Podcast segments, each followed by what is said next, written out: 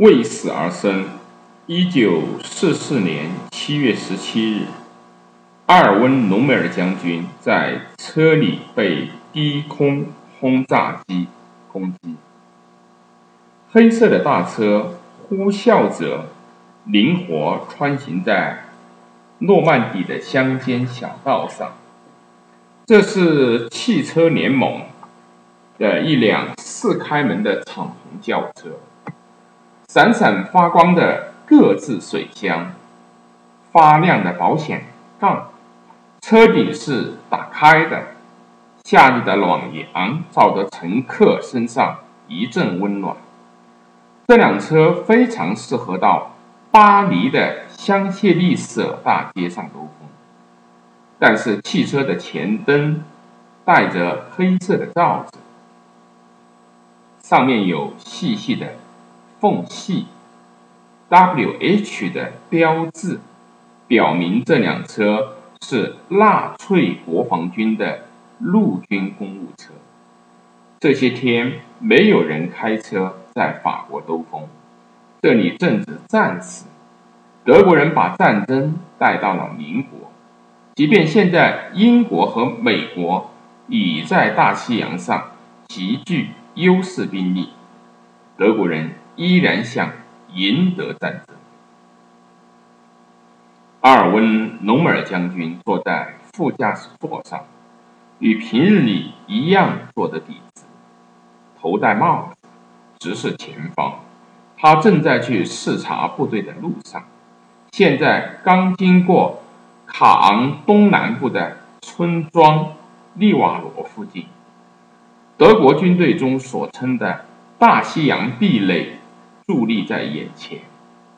但是几周以来，心中的疑虑还是一直折磨着西部最高指挥官隆美尔。难道不是更应该跟英国人和美国人心平气和地达成一致？然后把注意力完全集中到东部战线的战斗上。隆美尔的司机是一个名叫丹尼尔的男年轻男子，他看上去充满了自豪，自豪于能够开着这部大车给这位伟大的将军去当司机。如果不是爆发了战争，他可能会在德国某地做着学徒。他可能会在这个夏天恋爱。突然之间，飞机从身后出现，发出了轰鸣声，在低空中朝他们急速靠近。隆美尔转过身，刚好看见飞机迎面而来。他看见了螺旋桨、炸弹和飞机上的大炮。他的目光充满了优越感，满是优越感。和不孝。接着，炸弹爆炸声淹没了飞机的噪声，一束炮弹打中了汽车的左半边，一枚烈性的炸弹炸碎了年轻的丹尼尔的整个左肩，车厢内部浸在血泊中，一个垂死的司机坐在方向盘前。汽车左右摇摇摆着向前行驶，撞在了右侧路边的一棵树上。隆美尔三重的颅底骨折，汽车撞在树上弹了回来，滑向公路左边的排水沟。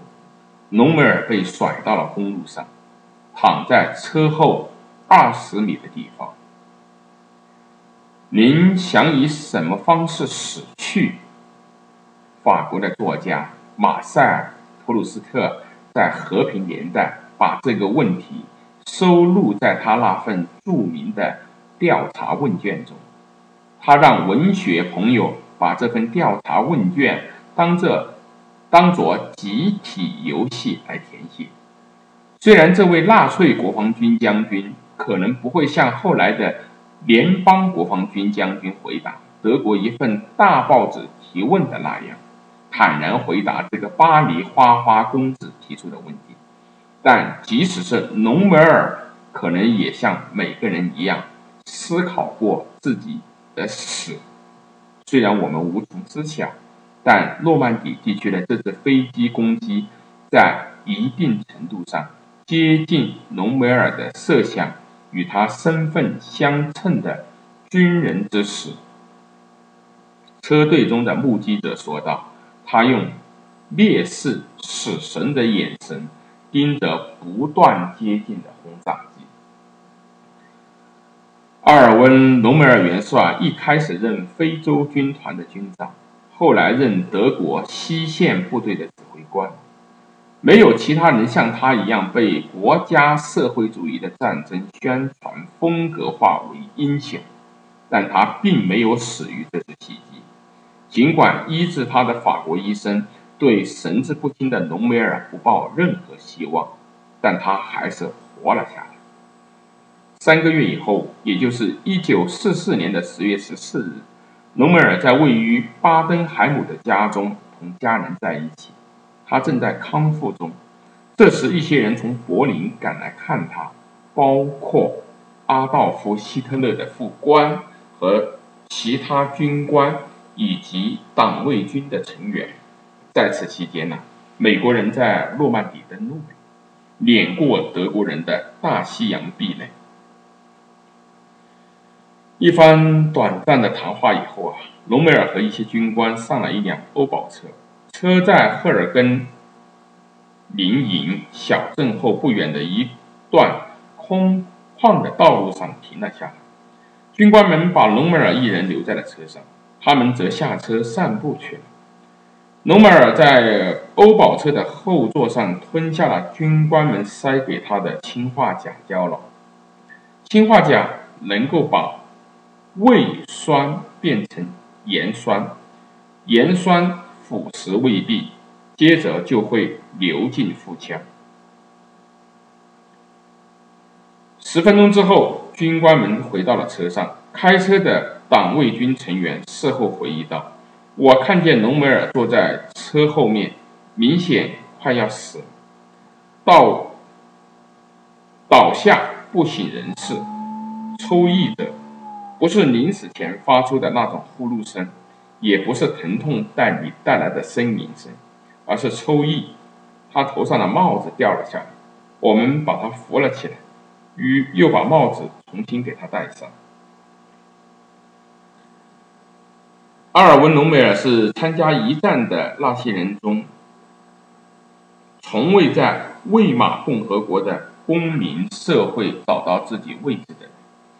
一场从未有过的四年大规模战争摧毁了旧的价值，也模糊了社会的界限。隆美尔自1918年以来一直是个职业军人，大多数军人都向往一场新的战争。这场新的战争将是一九一八年失败的血耻。他们认为，软弱的民主人士应该为当年的失利负责。这次德国将会胜利，并最终发展到它应有的规模。与大多数帝国的国防军成员一样，隆美尔早前也对阿道夫·希特勒也很狂热。